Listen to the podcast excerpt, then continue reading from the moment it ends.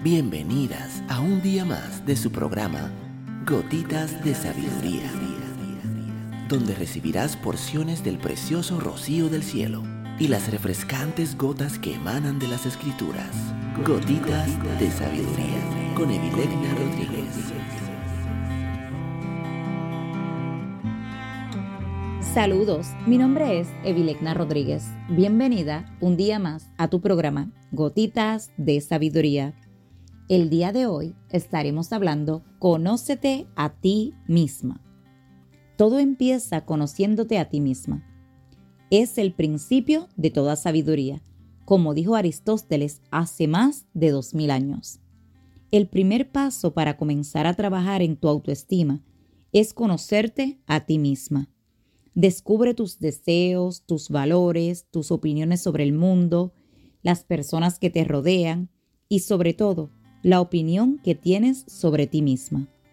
La mayoría de las veces estas opiniones y valores están influenciados por nuestra educación, por lo que es difícil distinguir si son realmente nuestros o si han sido impuestos por nuestra familia, iglesia, cultura o sociedad.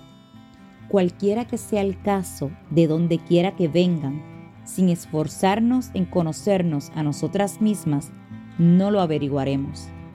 Es necesario encontrar nuestra dirección, nuestra propia manera de seguir y por último, nuestro propósito. No pospongas este importante trabajo. Las siguientes preguntas pueden ayudarte a conocerte mejor. Respóndelas honestamente. ¿Qué te motiva en la vida? ¿Qué es lo que deseas? ¿Estás trabajando para hacer realidad tus mayores deseos? ¿Qué es lo que realmente te gusta hacer? ¿Qué no te gusta hacer?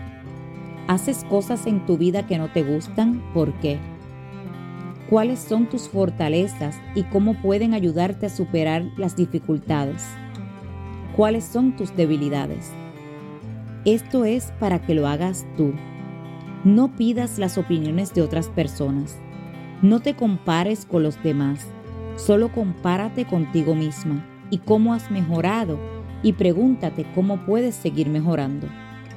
Toma riesgos, comete errores, comienza a tomar pequeñas decisiones sin la ayuda o el consejo de otros. Comienza a preguntarte a ti misma el porqué de las cosas y examina ciertas actitudes tuyas.